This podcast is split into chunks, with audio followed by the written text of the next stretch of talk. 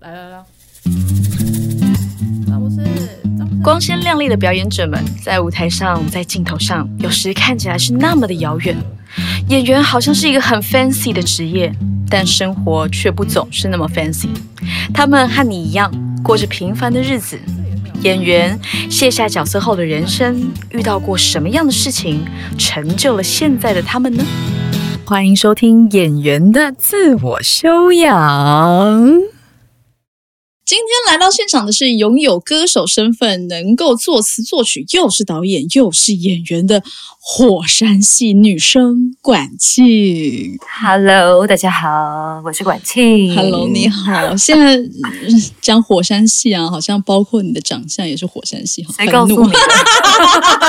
谁跟你说的？很多朋友，哎，那除了打招呼之外啊，来介绍一下你在剧场的工作里面呢、又做了哪些事情呢？嗯，当然在剧场里面，我最近期最主要大家看到我的还是以音乐剧演员的身份跟大家见面，但实际上这几年多了一些新的挑战，像是歌唱指导，然后嗯刚好也是我自己也蛮喜欢做的事情。多半都看到你是演员。嗯，那其实我们都知道，你十五岁的时候就去参加，就为丢几爸版，然后 去参加了这个歌唱比赛。没错，然后你很早的时候就拥有了这个歌手身份，嗯那为什么会在这个情况之下，你还去读了戏剧系呢？我以前对于戏剧系没有什么向往，我小时候就是很想要什么考英文系啊，然后想要想要以后当老师啊这一类的。然后，真的真的，因为我们家开补习班嘛，嗯然后我就觉得啊，要是我爸教数学啊，我教英文，这样不是很棒吗？然后就可以称霸整个补习界的江湖，这样。居然是一个这个状态。对啊，那那真的进去读戏剧系、戏剧系、戏剧系，哦哇哇哇！戏剧系了之后啊，你有觉得跟你本来想象的有差异吗？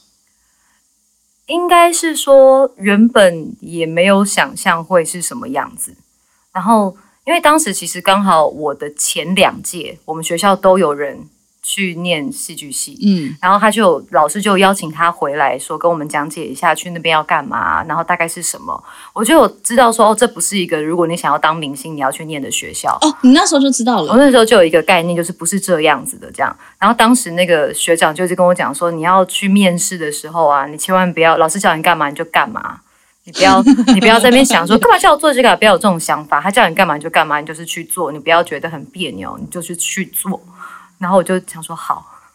但是进了学校之后想说，哎，因为其实我好像也没有想象说会是什么样子，然后进去我就真的去执行老师要求我去做的每一件事情。哎，你很神奇的是乖学生呢？我就是啊，我超听话的啊。怎么会？我长那么叛逆，可是我超不忤逆父母的。对啊，唯一忤逆的就只有没有去念一些比较正经的。后来他们也都觉得，我觉得他们会蛮佩服我的一点，就是我说我要做这件事情，我就真的会去做到。哦，所以他们也会觉得，哎，我也不是随便说说，我也不是觉得很好玩，或是我在讲大话，我就真的的去好好的考这个学校，我也考上了。哦，那而且我后面其他学校的复试我就都没有去，啊还没放榜。我其他推荐的地方我都没有去，或者我进去然后我就走了这样。你他们不会问你说，那如果没有上，你要怎么样？我就跟他说，我觉得好像会上这样，还讲就很哎，真的。我那时候考完，我马上打电话给那个学长，然后我就跟他，他就说你赶快巨细迷跟我讲说你考试的时候怎么样怎么样怎么样。我就跟他讲所有的过程，他就说我觉得你会上，然后我就这说么笃定，嗯，我就说我也觉得。我那时候就是 下山的时候，我就看那个台北市夜景，我想说这就是我以后会看到的地方，这样子。哇，那嗯，OK，嗯，好哟，那你就是说到做到喽。嗯，那你刚刚说就是这个东西啊，不是这个东西，这个戏剧系啊，跟明星就好像没有关系。那你那时候进了戏剧系之后啊，你在读书的过程当中，你有认知到你就是在这个地方有什么样目标吗？或者你想要做什么吗？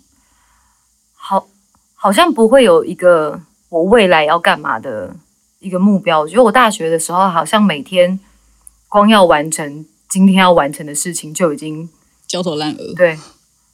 我觉得好像就是啊，每个学期呃导演课的呈现、表演课的呈现，然后剧本创作要交什么作业，然后还有一堆共同课什么的，我就已经觉得哇，好多事哦，这样。哇，那你真的是默默的很乖，你就是按时交作业的那种。我大一的时候是，大二的时候就没有办法了。我们是到大三的时候选主修，对对吧？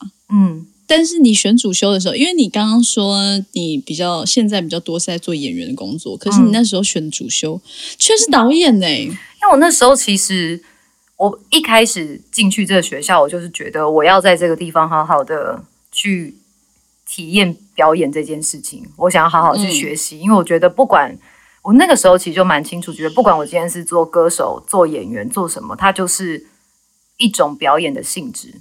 那根本还是表演这件事情，不管是做什么表演，它都是嗯一样的。嗯所以我就觉得我就是要来这边好好的磨练我自己，这样。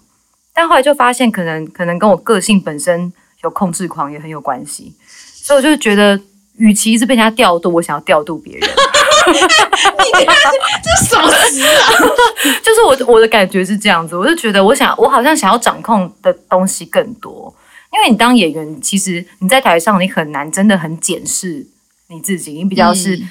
想象你是什么样子，然后透过不管拍摄下来的检查，可是当时我们做剧场这件事情根本没有这件，不会有人说，哎、你要拍下来嗯检查你的表演然后你只能是很去相信别人很主观的眼睛，嗯。但我又觉得美感这件事情就很主观呐、你的美感或许不是我的美感啊，所以与其这样，那不如我去学习当一个观察的人，嗯。我可能从别的表演者的身上看到我的嗯。缺点，或是看到我的优点，或是看到我从来没有注意过的地方，但或许我以后应该要注意，反而是这样子。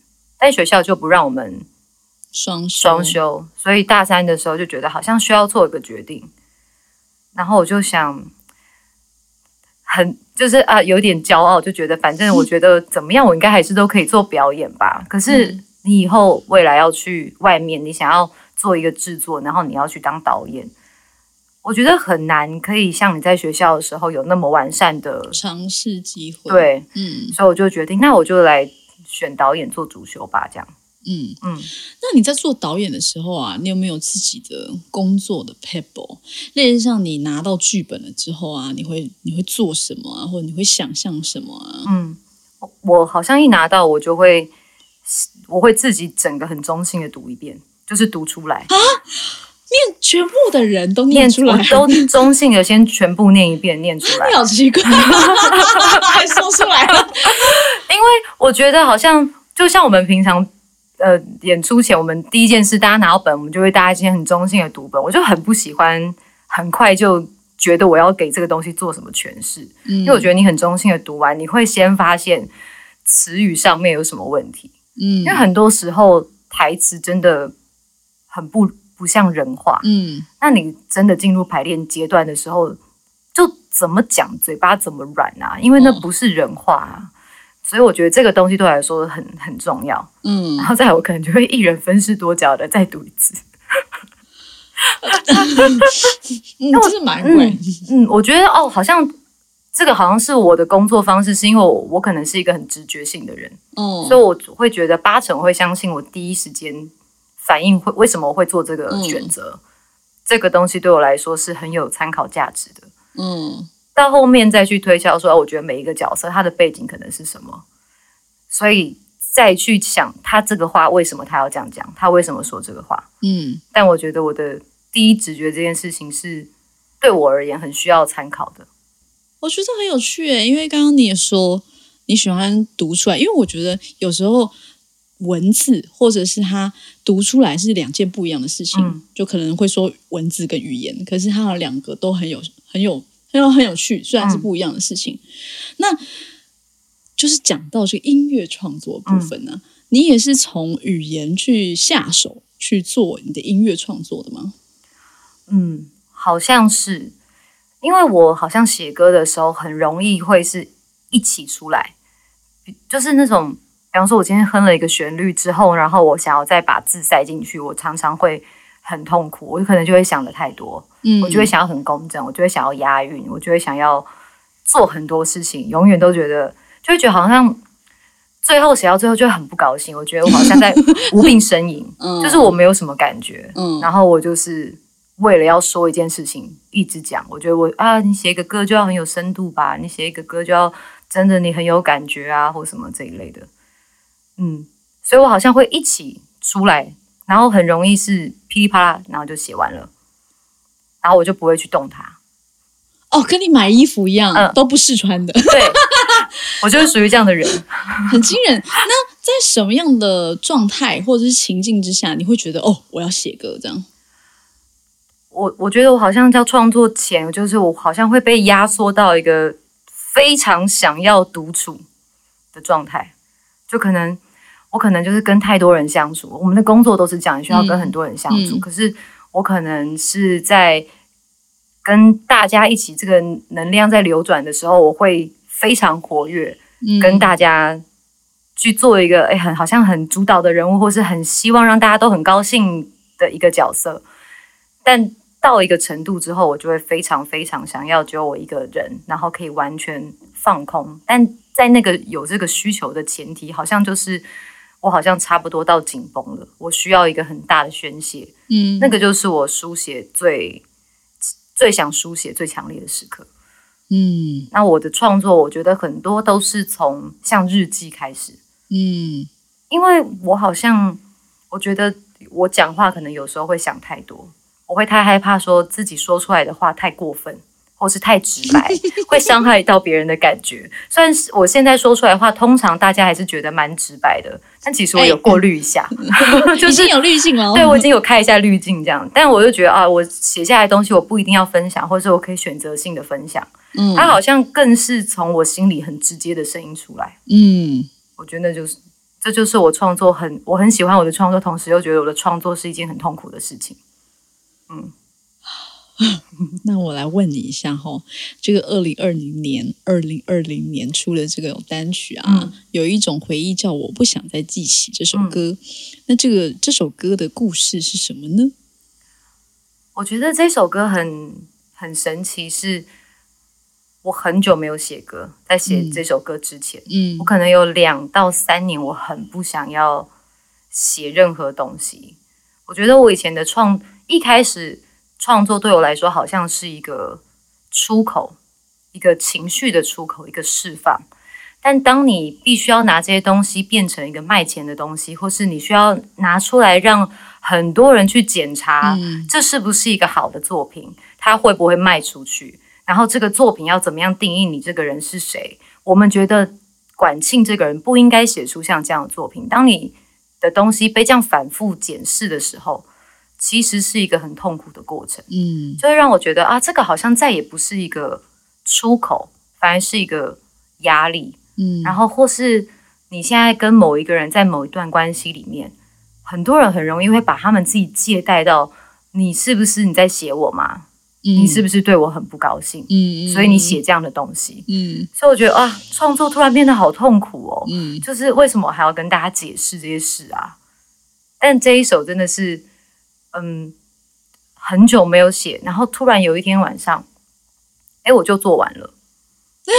对，然后我做完之后，我就想说，为什么会这样啊？然后他真的在讲什么吗？好像或许是某一段感情、某一个记忆，或是或许是我不想要再写歌这件事情。嗯，所以完成了像这样的一个作品。但是写完这个之后，我确确实是。好像觉得这已经不是一个什么事了，嗯，就是没有人，嗯，我没有一定需要创作，创作也没有一定需要我，我做什么事情它都可能是创作，它不一定是很局限在这件事情上面。我唱歌也不会因为我唱的不是我的作品，嗯，我的唱歌就不怎么样了，嗯，我觉得以前可能被扣了很多框架在自己的身上，但现在的阶段好像就不用很在乎了，嗯。那在你就是写这首歌的时候，是一个视角啊，它好像比较像是第一人称的视角。那你有写过就是其他情境或其他视角，就是像第三人称去形容谁在干嘛或什么？好像很少哎。我我好像写东西就太容易用自己出发了。我觉得这也是为什么我觉得我创作这件事情没有办法走得很远，因为它太太真实又痛苦。嗯，我很难去我在我在写歌这件事情上面，好像很难去。讲别人的故事，就算我假装讲别人的故事，那也是我自己的故事啊。哦，只是套一个别人的。对，然后我就觉得，哦，好像这就是我问题吧，我自己创作上面的窘境。哎、居然就直接直接 name it。你有帮别人写过歌吗？你有帮其他歌手？没有哦，完全没有，有试过啦，但好像不行。哦，为什么是词有出来，但是他他不太确定要怎么唱，或是什么之类的。应该是说哦，有人跟来来跟我邀歌，然后我嗯真的写不出来、欸我就是不知道，想说我，可是我也好像我认识你，但我跟你也不是很熟，我也不知道我要给你写什么样的东西。嗯，所以比较多是从自己出发的感觉，嗯，不管是以前的回忆，或是近期的，都比较是自己的记忆库当中的事情。嗯，那你真的是很辛苦欸。诶、但好像我以前就觉得做歌手，虽然说念戏剧系，但是我嗯。以前都一直觉得做歌手是我唯一想要做的事情，我根本就不想演戏。我以前根本就不想 演戏 然后就是那种公司安排我去试镜啊，试什么戏，试什么广告，我都不想。这是什么时候的事情啊？我觉得大概是可能我，我觉得我大概三十岁以前，我对于表演就是要去演戏这件事情，尤其是影像，嗯是超没有、超没兴趣。啊对于演戏这件事情完全没有兴趣，这样。啊，蛮惊人的。我也觉得可是为什么啊？我现在回想，我也觉得。很惊人呢、欸那你说得出来为什么吗？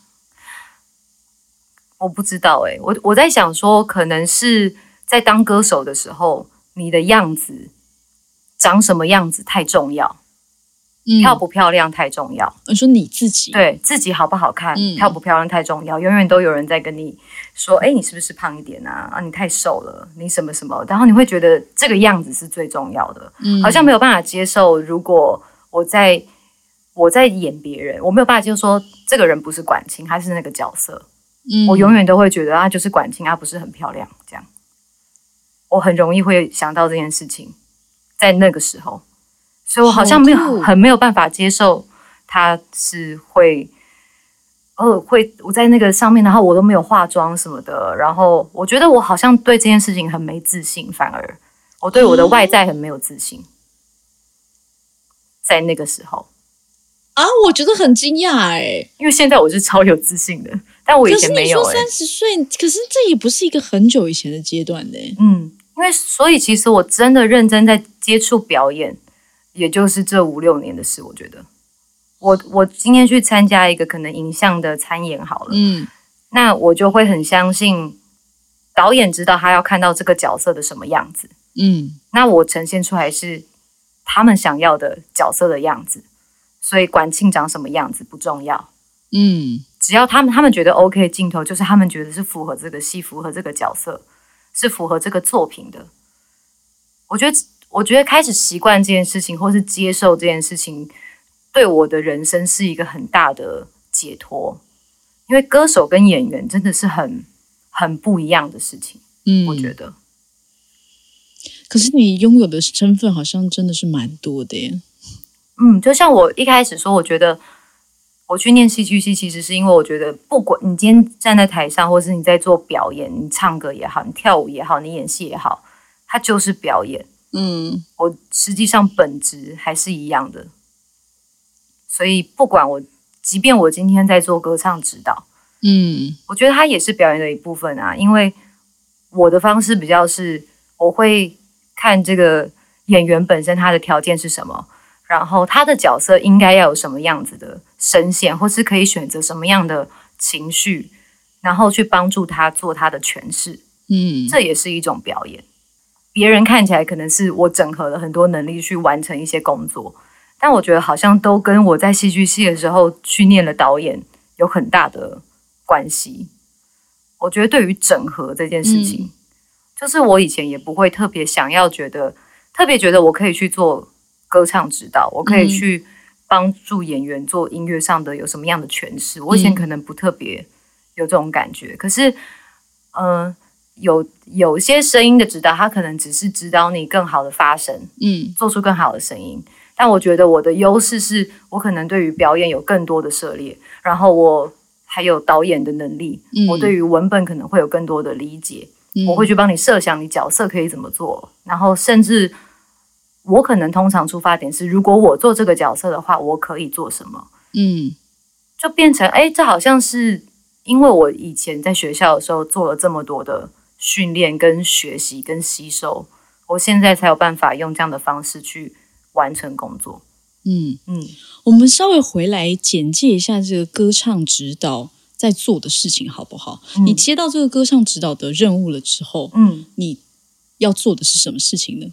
呃，第一件事就是要先把所有的谱都先看完，把每一个人的分布的合音先自己先抓一遍，因为其实我第一个歌唱指导工作就是金莲，嗯，但金莲。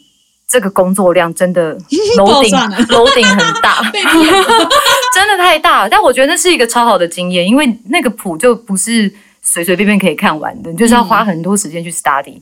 然后做完之后，你就要有一些演员你可能认识，有些演员你可能不认识，那你就要可能要去做一些功课，看他们的 range 是在什么样的状态。就比方说，像希文，他可能他有很多经验，但对于人生这一块，他一定有一些东西是。他会疏漏的，这个时候就是我去帮他做补强。他可能对每一个人的 range 不一定，他可能知道你可以唱哪边到哪哪边，但他不一定会知道说你的哪一个哪里到哪里是最好听的音域。那那个好像就是我的工作。嗯，然后这边全部做完之后，再就是要先再去跟导演还有跟音乐指导去讨论，说他们对于每一个角色有什么想象，然后我可以针对这些事情帮他们做什么。嗯。然后再来就是练，练了之后才会知道哦，这个人有什么状况，嗯，有什么优点，有什么缺点，有什么缺点是可以改正的，有什么缺点是没关系，就算 也要。然后我觉得最重要就是你要懂懂得施压跟放手，这样。嗯，那你施压的时候都会做什么呢？我施压的时候，我就是会一直鼓励你。啊，就是说很棒，就是这个感觉。然后你再往上再走一点，这就是我施压的方式，就是鼓励你。那那那，请问那真的鼓励的时候是什么？我我就没有什么鼓励的话，我就说哦，蛮好的哦，你这样就会觉得很被鼓励到了吧？哦，就表示真的唱的蛮好的。对啊。没有什么笔记就是最好的笔记。管老师没有说太多的时候啊，先记一下。对对对对对。那你有觉得在这个职位当中啊，最难的是什么事情嗯，沟通吧。因为声音这件事情，或是有时候其实讲表演这件事情，它其实真的，你要说它很笼统，你真的可以说它很笼统。哎，就是很氛围啊，很多感觉啊，很难很确切具体的跟你说。发生什么事情，或是我期待你要去哪里？嗯，讲了你也不一定可以做到。嗯，就是这是一个很很难的事情。然后在歌唱指导，等于是音乐指导、导演还有演员中间的一个桥梁。有的时候他们想要演员做到的，并不一定是演员不会做，他可能就真的能力不行啊，他做不到，但是很容易会被忽略。然后我觉得这个沟通好像是我没有想到要做这样的事情，嗯，我没有想到这是工作之一。我原本只是觉得，哦，我就是帮大家想他的诠释，然后呃，帮助他唱得更好，然后帮跟他帮他找一些位置。我觉得是我的工作，嗯，没有想到其实是翻译，是翻译，嗯，对。那你会在这个过程当中，你会有不耐烦的时候吗？无论是对导演组或是演员组，会啊，常常啊。但我我好像通常我都会就是适当的表现出来，这样。又来了鼓励大家了，小心了。对啊，我就会适当的表现出来啦。对啊，然后回去再大讲坏话这样子。你你说适当的表现出来，让我觉得好恐怖。我就是这样啊，就是就你也没有办法，就是真的生气，我没有办法。你在你在工作场合也都没有真的生大生气过，我没有在生气的，我就是顶多就是比较不互动。哦，那就是你的生气了，对。或是我今天状态真的很不好，我就是不想互动了，这样。哦，所以你不是你不是那种会就是炸开来的那种，不会，我就是那种很烂哦，我是那种盯盯盯到最后，然后回家自己一个人爆哭一场，然后就没事了。哦。居然对啊，就很有意思。亏你长这么火山系，可真的，我 我这个人真的，我常常会讶异自己有有多少耐心。我会被你的脸骗到。虽然说我一开始就已经在跟你上课了，可是还是会觉得说他是不是在觉得不行，或者我是不是要认真练一点？这样 这样对吗？那样对吗？好好笑，就是会自己想啊，你都不知道你的脸有多大的功能。可是我其实都没有表情哎。对啊，但是你就是没有表情，就已经是长长那个有一种只要不要笑，大家想说怎么了？他是不是在生气？会往那一想，会会往那就嗯，对，就是自己知道说哦，你要盯紧一点这样。就是在一个丁金以上，希望所有的学生都像你一样识相啊！许这种愿，你可是那你有没有遇完全遇过那种完全就是没有在 care？你会不会有点凶的那种？哦，很多啊，因为因为其实我开始教唱，并不是主要针对演员或歌手，嗯，我一开始教唱真的是素人。所有的人都可以来上，就是上班族啊，然后或是小学生啊，礼拜一补数学，礼拜二补唱歌这种，嗯，他们都可以来上课。然后我觉得光是那个就好像真的磨了非常多的耐心，嗯，然后很多时候大大部分的人他来上课上唱歌课，他很难是真的想要说我想要多长进，嗯，他们一定想说每个礼拜来练一次，我应该就会进步吧，就是会抱这种心态，或是。我就是下了班，然后想要来轻松一下。他们可能多半只想聊天，非常多，非常多学生是一个小时的课，可能会聊四十五分钟的天，然后就说好了好了，至少要唱一首吧，这样。哈，那他们根本就是真的是需要聊天呢。对啊，那我就想说，那我收费应该可以更高吧？如果收一个心理智商的费用，对啊，嗯。突然间问你一个，就是你觉得声音跟人心里在想什么是什么关系啊？我觉得一个人怎么样使用他的声音，就跟他是一个他怎么样面对事情是一模一样的。一个没有信心、没有自信的人，他讲话的方式就会超没自信的。像很多人讲话很很害羞的人，他常常讲话就会非要，他不会把最后一个字讲完，他就会说：“哎，我今天吃好饱。”他就会说：“我今天吃好饱。”哦，就走了。他就会下去，这样他就会吞。嗯，很容易像这样子，或是很多人讲话断句非常奇怪，你就知道他是一个很容易犹豫不决的人。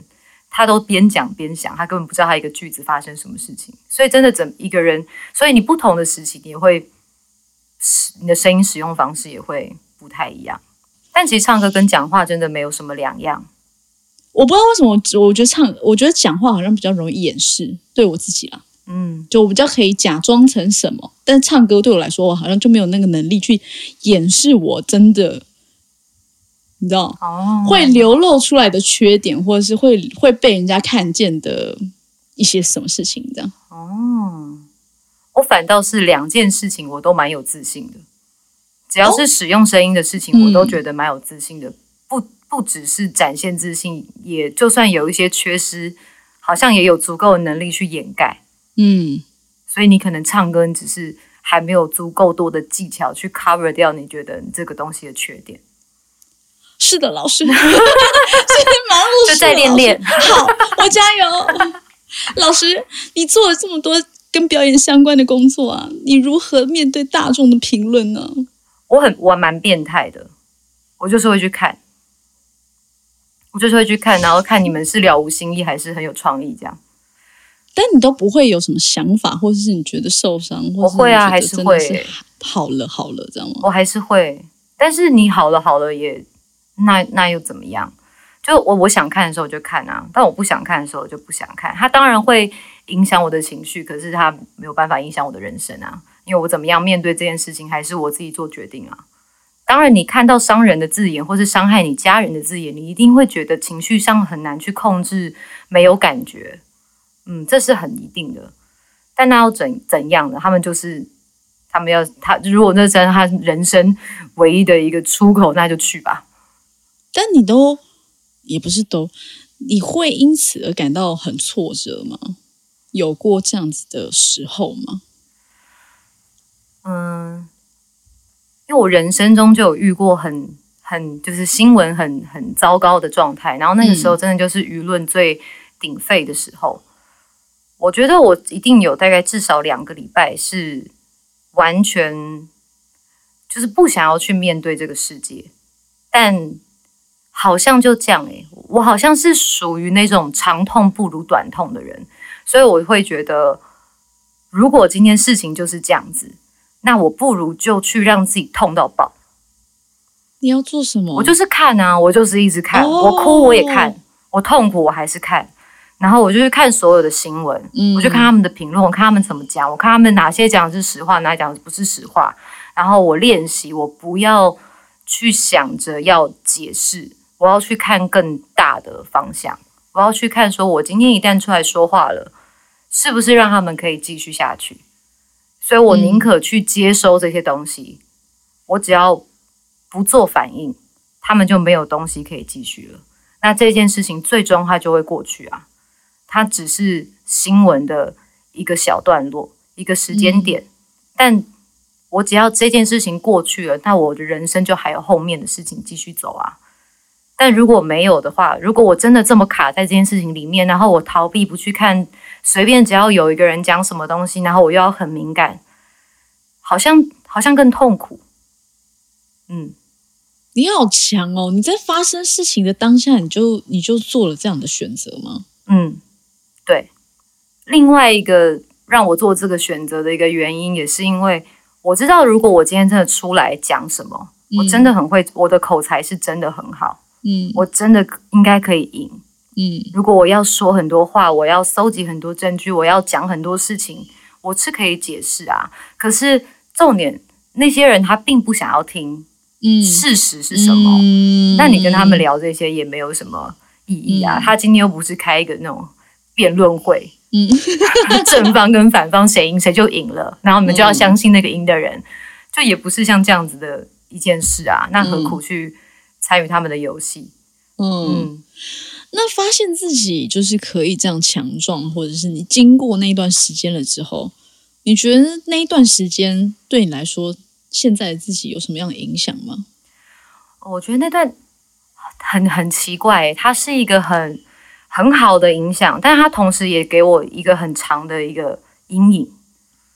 就比方说，比方说，像我之可能过去刚开始的那两年，我还是有接到很多工作跟演出的机会，嗯，然后但是只要是跟小三或是跟介入别人感情这些有相关的角色，我就会把它就是 take it like personal。我就觉得你是因为我，所以你才找我，就是我没有办法很很就是觉得他正向的去面是演员，对我没有办法去想这件事情。然后我听到这些词，我就会超敏感，超敏感，就没有表现出来，可是其实很敏感。